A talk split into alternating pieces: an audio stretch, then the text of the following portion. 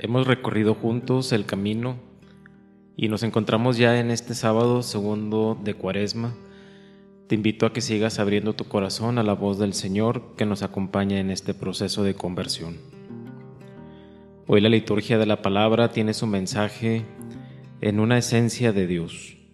Es una esencia de la que todos hemos sido testigos y beneficiados. Esa esencia de la que les hablo es la misericordia. El Evangelio nos presenta una de las parábolas más hermosas que podemos encontrar de parte de Jesús. Es una parábola con muchos detalles y profundo cuidado, y es que Jesús hablaba de las características de su propio papá, de nuestro Padre Dios. A esta conocida parábola como el Hijo Pródigo, muchos prefieren llamarla también como se le conoce parábola del Padre Misericordioso. Y es que lo más asombroso que ocurre es lo que sucede al final con el Padre. Es ese Padre amoroso que es respetuoso, que es paciente, cariñoso, justo, en fin, es Padre. Cada detalle de este relato, de esta parábola, nos dice un gran significado pero vamos a concentrarnos en algunos puntos. En primer lugar, podemos identificarnos todos con alguno de esos hijos, en ocasiones con aquel que renegó, que pidió su herencia, se alejó, y en otras ocasiones con el hijo mayor que permaneció en casa, pero con un corazón duro. Seguramente hemos sido protagonistas nosotros también como uno de ellos. Piensa al día de hoy. ¿De quién te encuentras alejado? ¿De Dios? ¿De algún familiar? ¿De algún amigo? ¿Qué es lo que estás malgastando? ¿Tu dinero, tu tiempo, tus habilidades?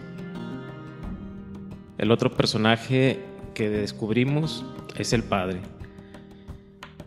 Muchos pueden identificarse también con él ya sea porque Dios te ha regalado el don de ser padre, de ser madre, o porque eres formador, jefe, maestro.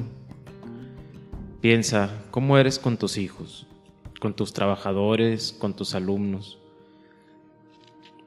Como ves, esta parábola lo que quiere es recordarnos cómo es Dios con nosotros.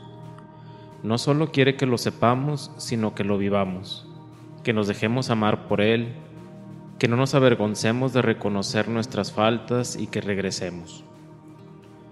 Que cuando veamos que nuestro prójimo corrige su camino, nos alegremos en lugar de solo criticar.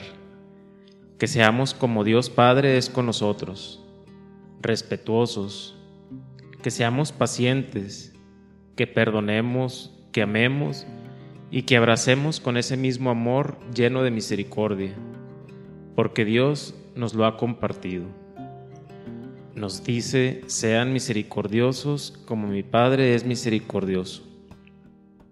No tengas miedo y atrévete a renunciar de eso que te mantiene alejado de esa persona que tanto amas, que te mantiene alejado de la casa del Padre Dios.